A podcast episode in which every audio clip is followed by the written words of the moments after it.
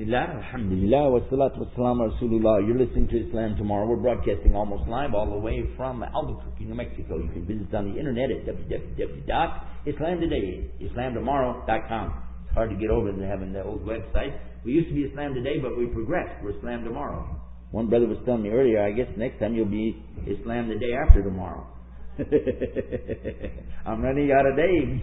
Alhamdulillah.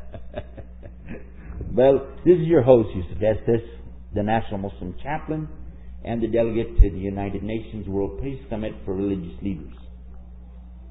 Having experience both in the Christianity and in Islam, in studies and in theology, I have an advantage over the Christian scholar looking at Islam or the Muslim scholar looking at Christianity because I've been in both. And I have to say that there's good in both. And I have to say that truly I never felt like that I abandoned Christianity. I feel like I became a better Christian. I feel like I took a big step forward and began to really worship the God of Jesus the way Jesus worshiped God. That's how I felt about what I did. Many people ask me about that. You didn't ask me, but I'll tell you anyway. And it, it's really been a rewarding event. I, I'd say a rewarding life ever since because nothing has been the same. Many changes have come, but they've always worked out for good. Mentions in what survives of the Bible in the English language that all things work for good for those that love the Lord. Well, we have something like that in Islam. It's very, very similar that our Prophet, peace and blessing be upon him, said, Ajib. Amazing is the condition of the mu'min, the believer. Because only good comes to him. Very similar statement. Because when all the good things come to him, he's thankful to Allah. Alhamdulillah. And when any difficulty comes his way, he's patient and steadfast. Sabr. And that's good for him, but this is only in the case of the believer. Very similar to what the mentioning is about all things working for good for those who love the Lord. And certainly it makes sense because a person who really loves their Lord, they know their Lord, they know that everything that comes is only coming from God. The devil has no power, just a whisper to try to influence you. But there's no war of the worlds going on between God and the devil. The devil has already lost. He's just going through a little scenario, tempting you, tempting you. So we as Muslims understand that. Now we come to our specific subject today. We're talking about the role of the women in Islam. We mentioned earlier the source of the Quran and its authenticity in Islam. Uh, likewise, we talked about something called hadith. Hadith are teachings and sayings of the Sunnah or the way of Muhammad, peace and blessings be upon him. And we found that in the Quran we have the authenticity from the Quran that we must follow the hadith or otherwise we are not believers at all. So from the hadith, I would like to quote to you one of the most famous and one of the most narrated, the most witnesses to this called mutawatir, meaning that many, many, many, many, many thousands of people heard they were there on the day of Arafat in Hajj when Muhammad sallallahu alaihi wasallam said these words, and I'll translate them to English for you, inshallah. He begins by saying, O people, lend me an attentive ear, for I don't know whether or not after this year I shall ever be among you again. Therefore, listen to what I am saying to you carefully and take these words to those who are not present here today. O people, just as you regard this month, this day, this city as sacred, so regard the life and property of every Muslim as a sacred trust. Return the goods entrusted to you to their rightful owners. Do not hurt anyone, so that none will hurt you. And remember that you indeed will meet your Lord, and that He will indeed reckon for your deeds. Allah has forbidden you to deal in usury or interest. Therefore, all interest and obligation shall from this point forward be waived. Your capital, however, is yours to keep. You will not inflict, nor will you suffer inequity on each other. Allah has judged that there shall be no interest and that all the interest due to Abbas ibn Abdul Muttalib shall henceforth be waived. Beware of shaitan, the devil, for the safety of your religion. He has lost all hope that you will ever be, he'll ever be able to lead you astray in the big things. So beware of following him in the small things. O people, it is true that you have certain reg- rights with regard to your women. Now this is the specific issue that we need to deal with here from this particular saying of Muhammad He says, O people, it is true that you have certain rights with regard to your women, but they also have rights over you. Remember that you have taken them as your wives only under Allah's trust and with His permission. If they abide by your right, then to them belongs their right to be fed and clothed in kindness. Do treat your women well and be kind to them, for they are your partners and your committed helpers. And it is your right that they don't make friends with anyone whom you do not approve, as well as never to be unchaste, meaning to have sexual intercourse outside of marriage. O people, listen to me in earnest. Worship Allah alone. Say your five daily prayers. Fast the month of Ramadan. Give your wealth to the poor. That's the two and a half percent zakat. Perform the Hajj, the pilgrimage, if you can afford to do so. All mankind from Adam and Eve, all of them come from the same source, Adam and Eve. An Arab has no superiority over a non-Arab. A non-Arab has no superiority over an Arab. A white has no superiority over a black, nor a black over a white. Except by their piety, their closeness to Allah, and their good deeds. Learn that every Muslim is a brother to every Muslim, and that Muslims constitute one brotherhood. Nothing shall be legitimate to a Muslim which belongs to a fellow Muslim unless it is given freely and willingly. Do not, therefore, do injustice to yourselves. And remember, one day you will appear before Allah and you will answer for your deeds. So beware. Do not stray from the path of righteousness after I'm gone. O people, no prophet, no apostle will come after me, and no new faith will be born. Reason well, therefore, O people, and understand the words which I convey to you. I leave behind two things, the Quran and my Sunnah. And if you follow these, you will never go astray. All those who listen to me shall pass on my words to others, and those to others again, and may the last ones understand my words better than those who listen to me today. Be my witness, O Allah, I have conveyed your message to your people.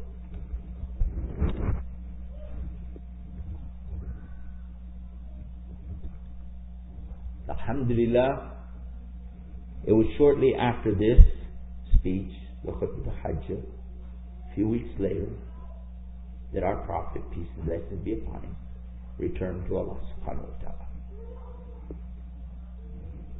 But even as he was dying, he was concerned not about himself, but about his people. And he constantly supplicated, even on his deathbed, asking Allah for his people, for his ummah. Ummati, ummati, ummati. And certainly we hope that we do understand the words better than those who understood it in those days. Because we've seen the signs that were predicted. We've seen the prophecies come about right in front of our own eyes. So certainly we have the obligation to look close to what he said and apply it to our lives.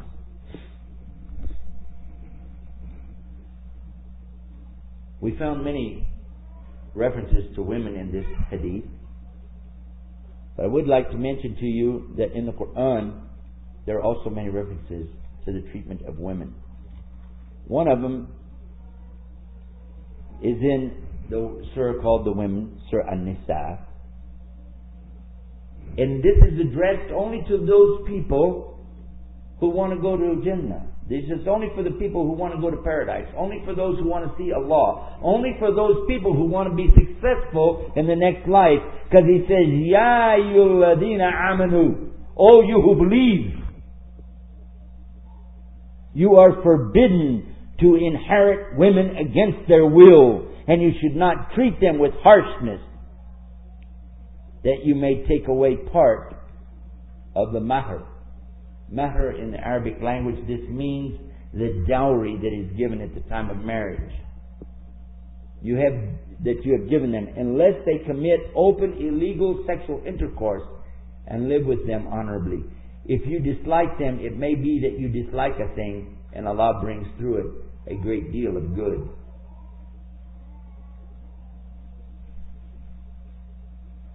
In the following verses, Allah speaks on the same subject. Specifically, the 22nd verse, he says, And do not marry women whom your fathers have married, except what is already past. Indeed, it is shameful and most hateful and an evil way.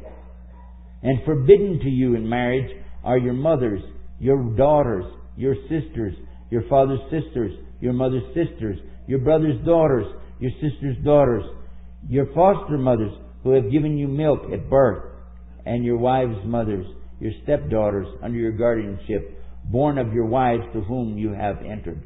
But there is no sin on you if you have not done so. The wives of your sons from your own loins, and two sisters in wedlock at the same time, except what is already past. Verily Allah is oft forgiving, most merciful. Also forbidden are women that are already married, except slaves who are, and they use the term in Arabic, right hand possessors. I want to deal with that because very frequently people tell us, oh, you can own slaves. At the time that this was revealed, slavery was everywhere, all over the entire earth. And just for the benefit of those people who think that America is so great because we no longer have slavery, please be aware of the fact that it was only 150 years ago that we had the Civil War in this country. And we still had plenty of slaves. And the biggest slaves in the beginning of this country, 500 years ago, were the very people that were the hosts that accepted the people when they stepped off the boat because they enslaved many tribes of Indians. So much so that sometimes that when they would take these slaves, even the black African slaves that they brought over here, they would call them by the name of an Indian tribe because they had so many other Indians of a certain tribe and in with those other slaves. Their slavery was everywhere, and Allah wanted slavery to be abolished eventually, as we can see, as it is. But it came in stages because He knows that some things people don't give up right away.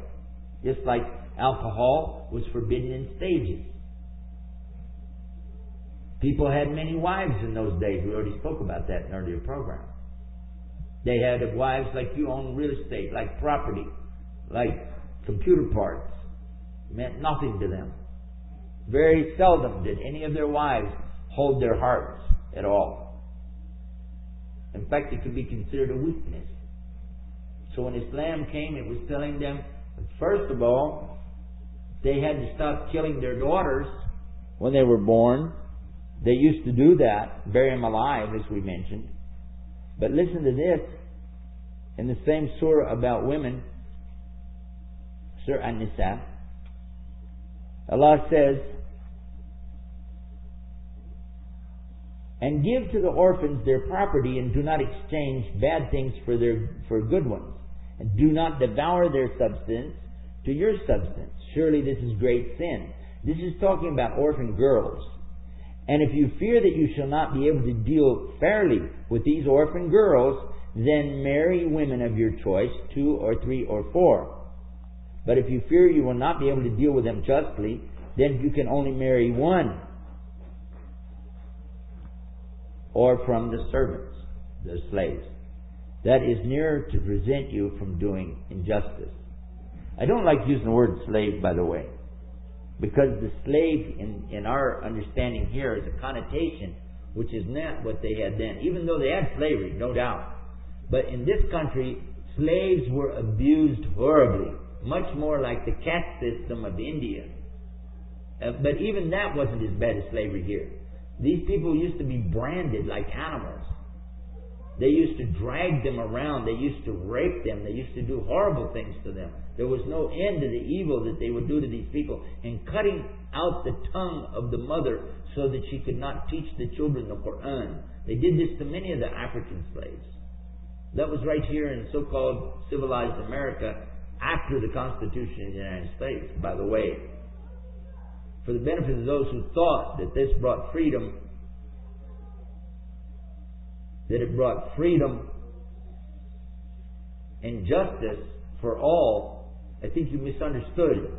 It says it brings liberty and freedom for just us. But alhamdulillah, it looks like it's getting better in this country in some ways at least. It was for a while. But now we're starting to see oppression again. And we pray Allah take that oppression away from this country.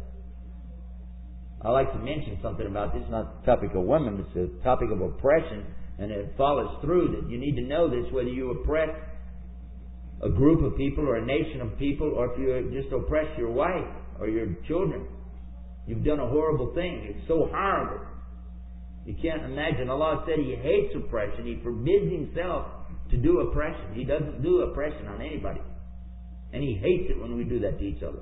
So much so that no matter who is being oppressed, if they pray and ask for help, even if they pray to a rock, a stick, a stone, a bone, or an elephant, or a monkey, or a cow, or a picture, or a cross, it doesn't matter what they pray to, Allah, He's going to give them what they ask for in this world. Doesn't mean they're going to go to paradise, but He's going to give them something here because of the oppression that they're under. So it's very dangerous. We shouldn't oppress. And I'm encouraging the brothers to tell other brothers the same thing. Don't oppress the women. Because if they raise their hands and ask Allah, because you raised your hands against them, you got you got to know Allah is going to punish you. You are going to suffer horribly. So this is a very good lesson to us. If you're not going to do it out of love and respect, then at least do it out of fear of Allah.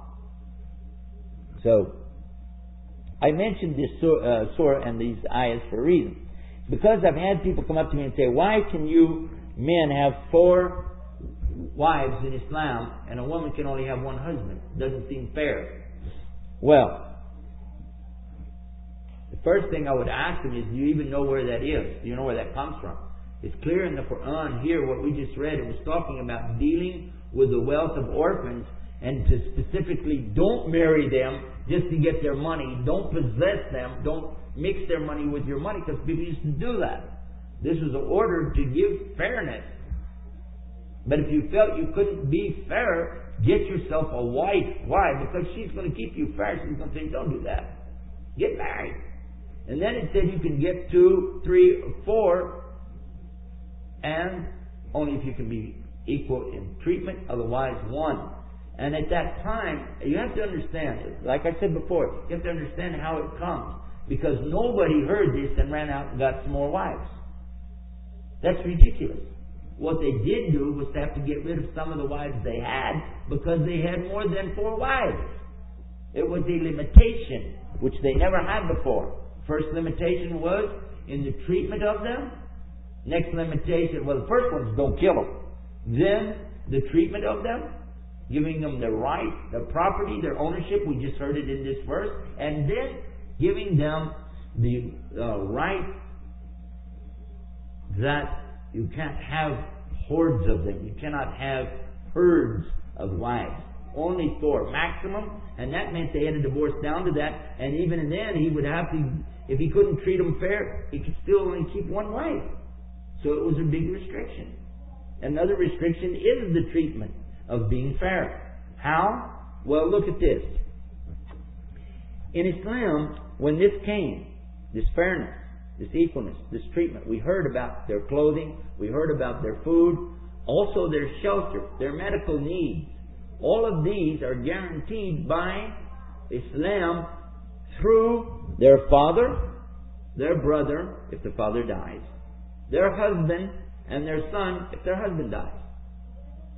And then if they have no male to care for them, it's the responsibility of the community to care for these women. There's no such thing as bag ladies in Islam. It's non-existent. Until they die, someone is caring for these women.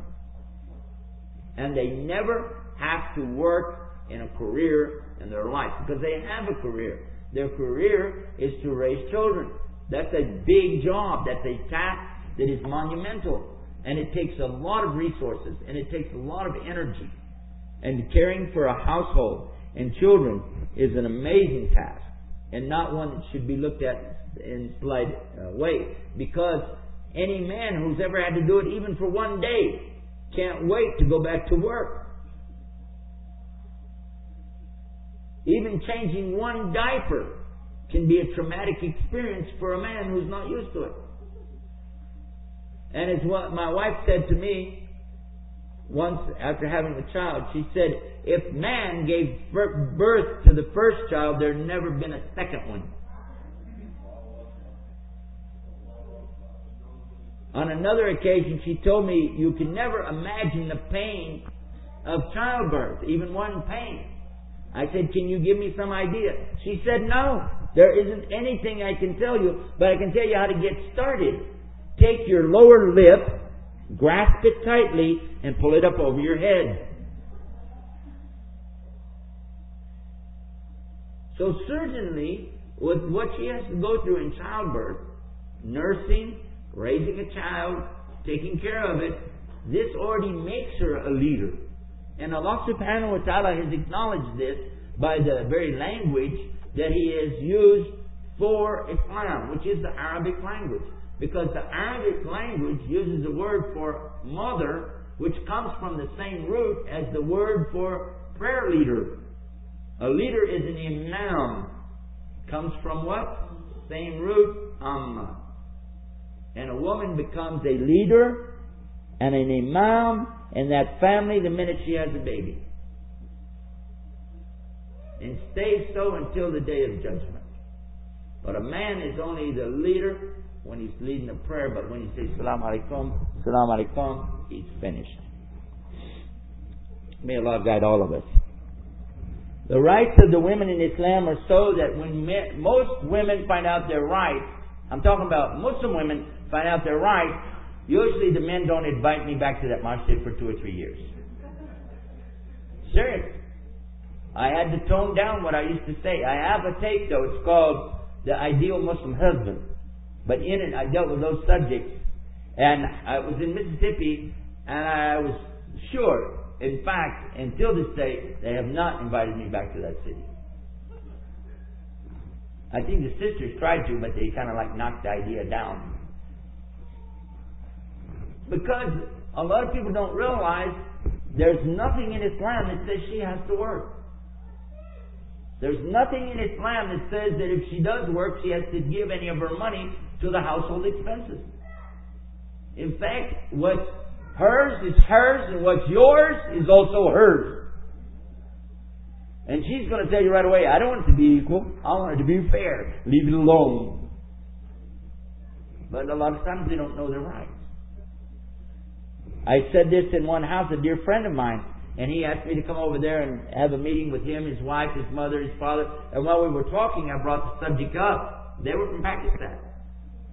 And she was working very hard. And they had two cars, a house, and so on and so. And when she found out she didn't have obligation to work, it, came like this. He said, I'd like for you just to tell the ladies in the other room, I'd like you to just tell them what percentage that they should pay from what they make to help with the household expenses. Because right now she's only giving 25%. I said, your big mouth just cost you that 25%. And when I told them this girl who had been working all of her life, six weeks later quit her job.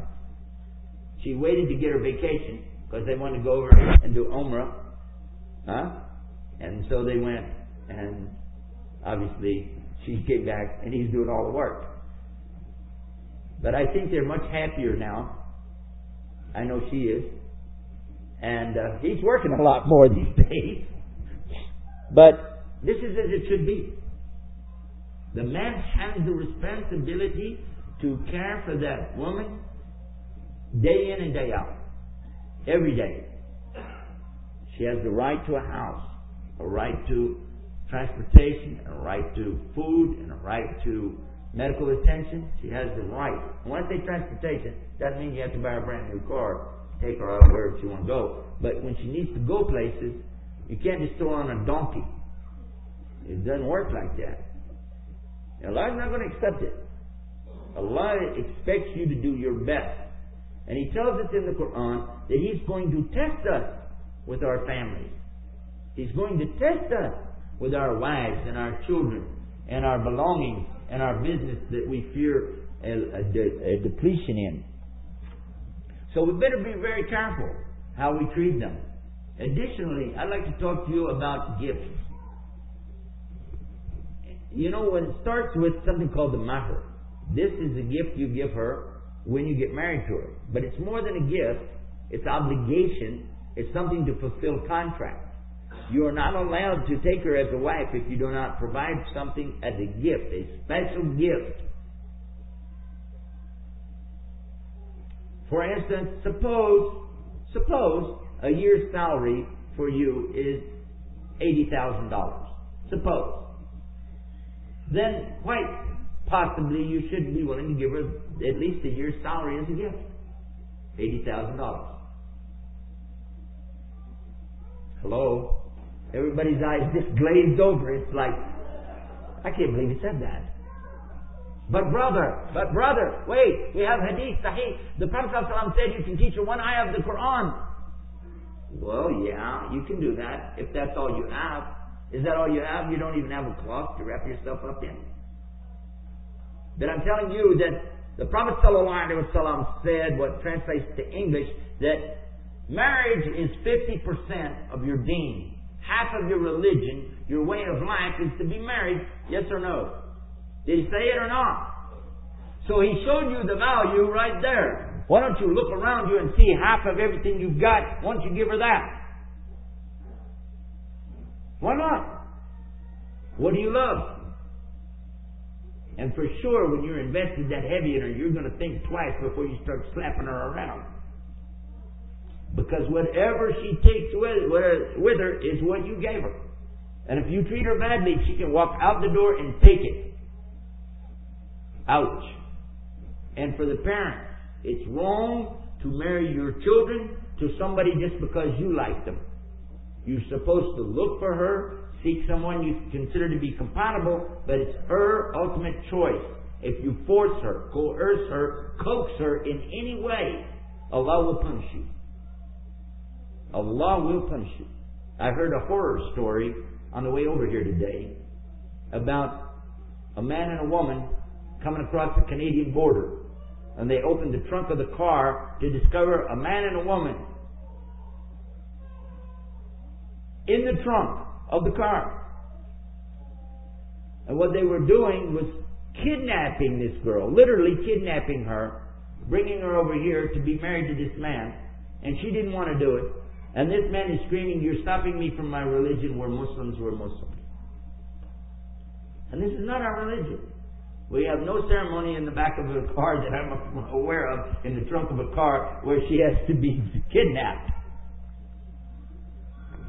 So this is definitely something that we need to think about in our treatment of women. We, we've got to think about seeing the real reality of what they're supposed to get. Now get back to the gifts. It was the sunnah of the one we love so much, which is Muhammad wasallam, to give gifts to his wives. It was his sunnah to go in their houses and clean. Yes. It was his sunnah, his way to wash and care for his own clothes. It was his sunnah to cook and prepare for himself and for his wife. They would cook and he would cook. So it was even. It was his sunnah, it was his way to play with them, have fun with them, and spend time with them. And Aisha radiallahu anha used to say that when she was young, they used to race together and she would beat him. But as she got older and became heavier, they used to race together and he would beat her in the race. And from all of his wives and from all of the women on all of the reports of Muhammad sallallahu alaihi wasallam, he never raised his hand, he never hit or struck any of them ever except on one occasion. And that was the occasion when Aisha was insulting, trying to be cute or comical, kind of like they do today, only they do it all the time today, talking about children, the way they talk smart alecky to their parents. She was insulting one of the wives of the Prophet who had passed away named Khadijah. And on that occasion, she said, after I did it, I was sorry I did it. He hit me on the chest, like open handed. She said, and it really hurt. But that's the only occasion in all of his married life to his wives of ever having such a thing happen. And I ask you, before you pass any judgment on the prophet of God, look to yourself. Look to yourself. Look to your family. Look to the people that you know. And consider what people do and take for granted every day. In the United States of America, the United States government publishes statistics out of Washington, D.C. on many, many subjects. Not the least of which is the treatment of people or abuse. And according to their statistics, every nine seconds, a woman is raped or violated or sexually harassed, meaning to grab her or do something with her every nine seconds. The majority of the cases are by someone who is close to her in the family and even her own uncles, her own father, her own brothers. Every nine seconds. According to Islam, this is so despicable it's a crime that can be punished. Serious punishment. But obviously, that's not working here, otherwise, you wouldn't have it happen every nine seconds. We want to return to the positive side again. The Prophet, peace and blessing be upon him, he used to travel, and when he would come back, he would bring gifts.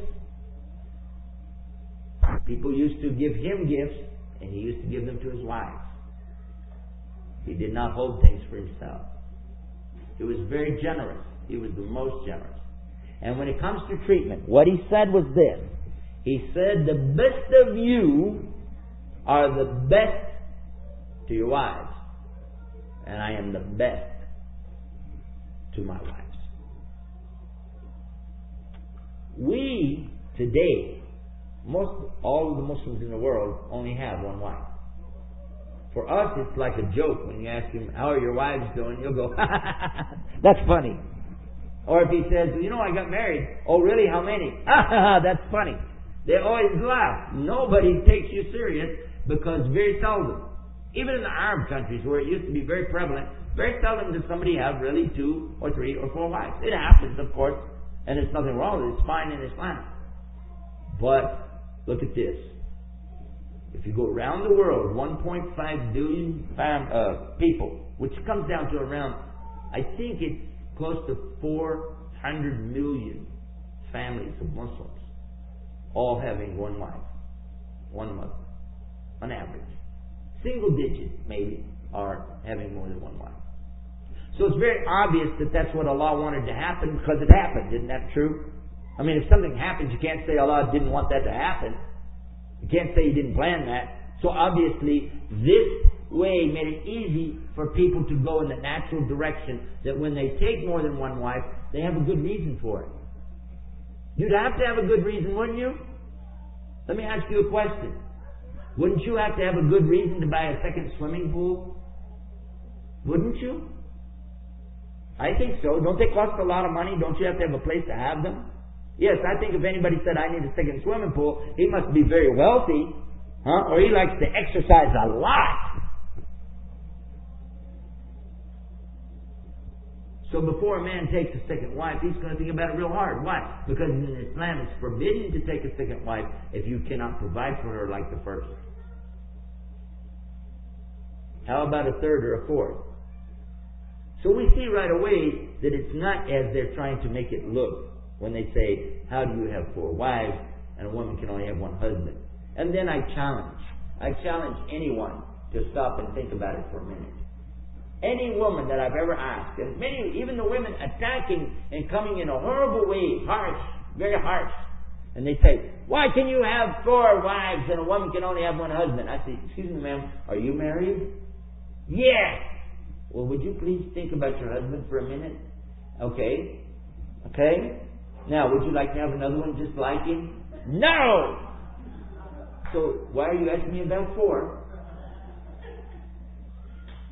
I fail to see your point.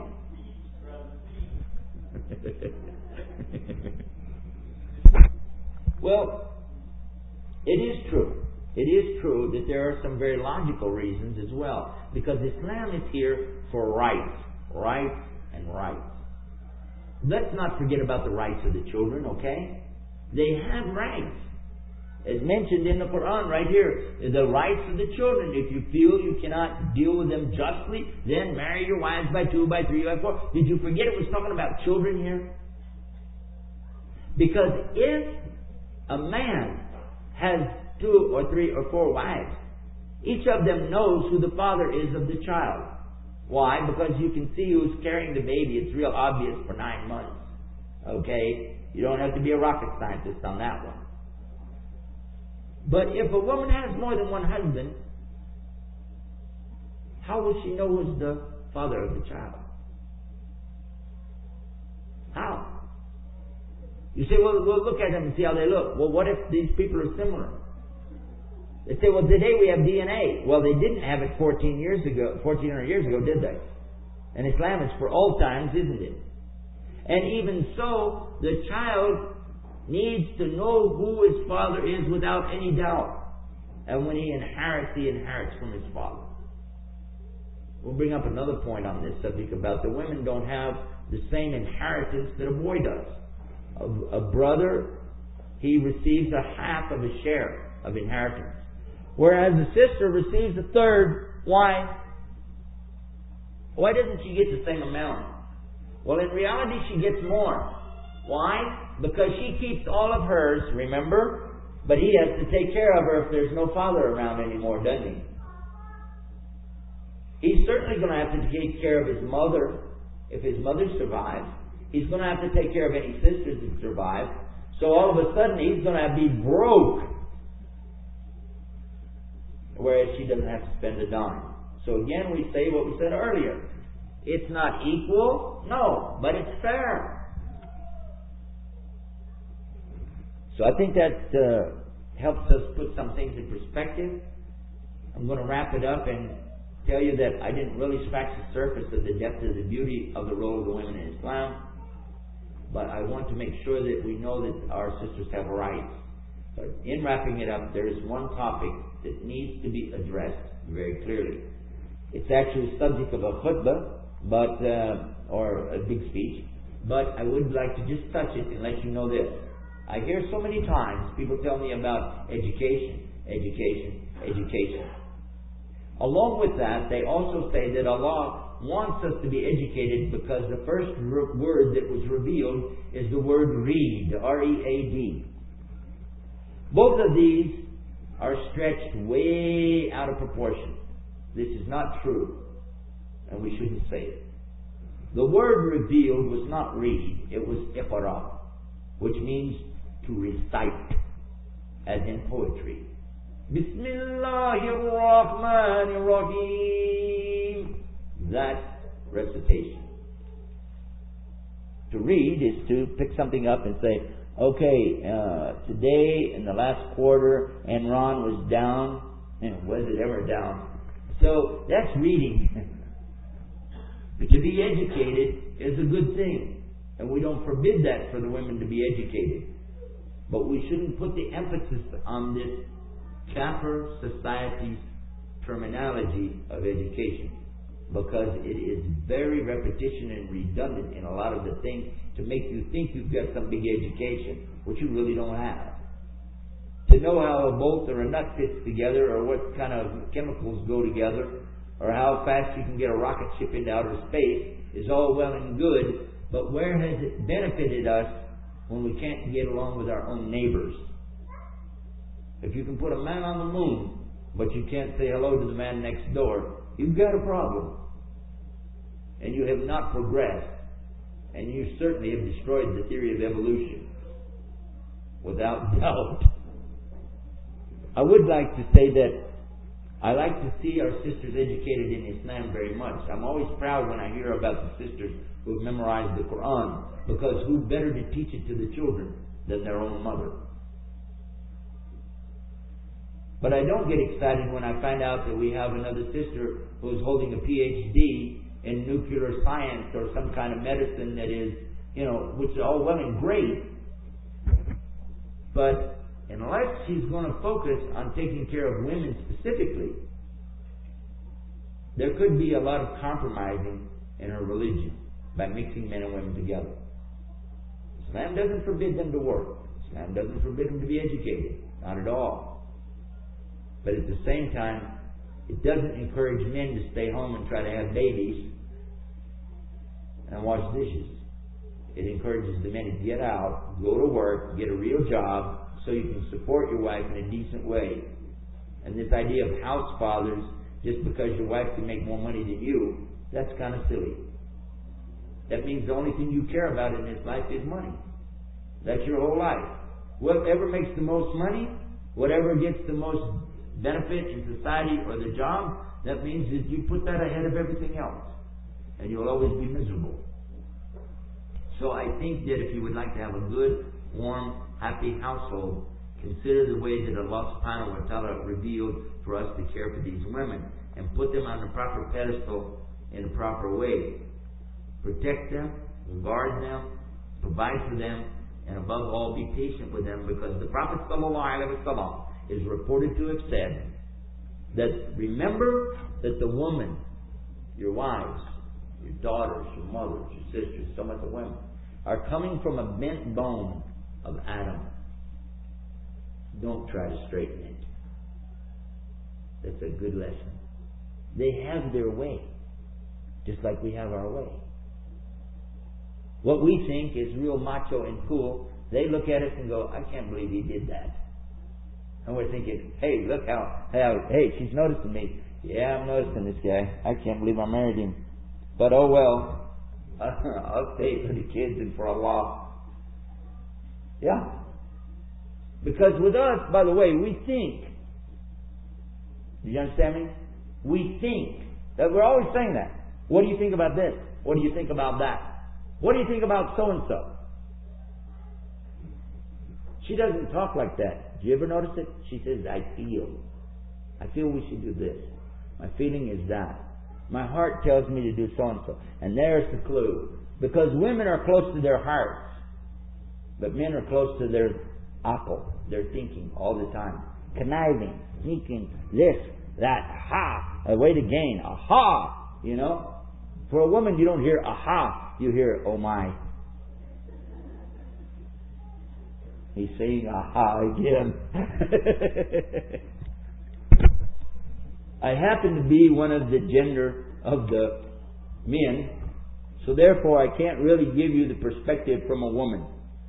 I was raised, of course, by my mother, who cared for me and my sisters after my father was gone. He, they divorced when we were young.